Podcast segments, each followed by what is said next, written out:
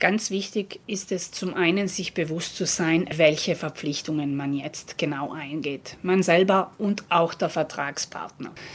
Der Lockdown im März hat es gezeigt, rein rechtlich waren wir nicht vorbereitet auf so eine Situation. In keinem der Verträge war wirklich genau festgeschrieben, wie gehen wir jetzt damit um.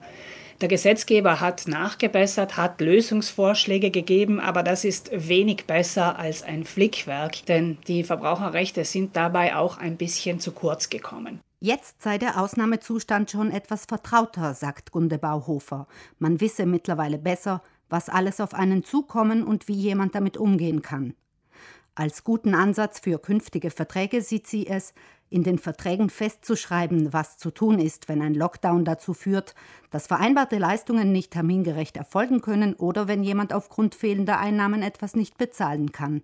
Wichtig ist, dass beide Vertragsparteien ihren Sager dazu haben, also dass wir hier wirklich eine Einigung finden. Wenn wir jetzt das Beispiel von einem Handwerksvertrag geben, dass man zum einen sagt, ja, das Unternehmen nimmt zur Kenntnis, dass wenn hier Lohnausgleich, wenn hier Arbeitsverlust ist, dass es mit der Zahlung länger dauern kann.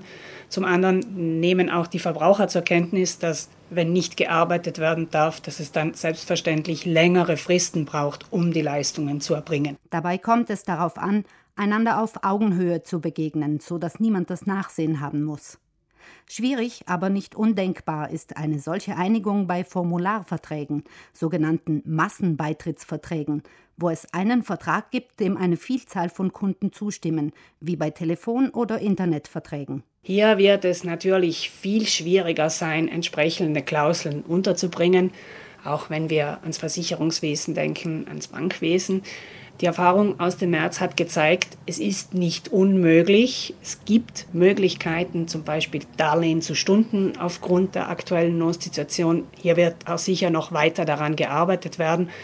Und ich denke, auch in diesen Verträgen wird es sich dann niederschlagen. Wenn sich abzeichnet, dass es bei einem Vertrag zu Problemen kommt, tun Sie gut daran, sich so früh wie möglich nach Hilfe umzusehen. Wenn Sie Zweifel haben, wenn Sie merken, Sie kommen auch mit der Zahlungsverpflichtung nicht nach, kommen Sie zu uns oder gehen Sie zur Schuldnerberatung, stecken Sie bitte nicht den Kopf in den Sand, denn das ist selten die beste Lösung.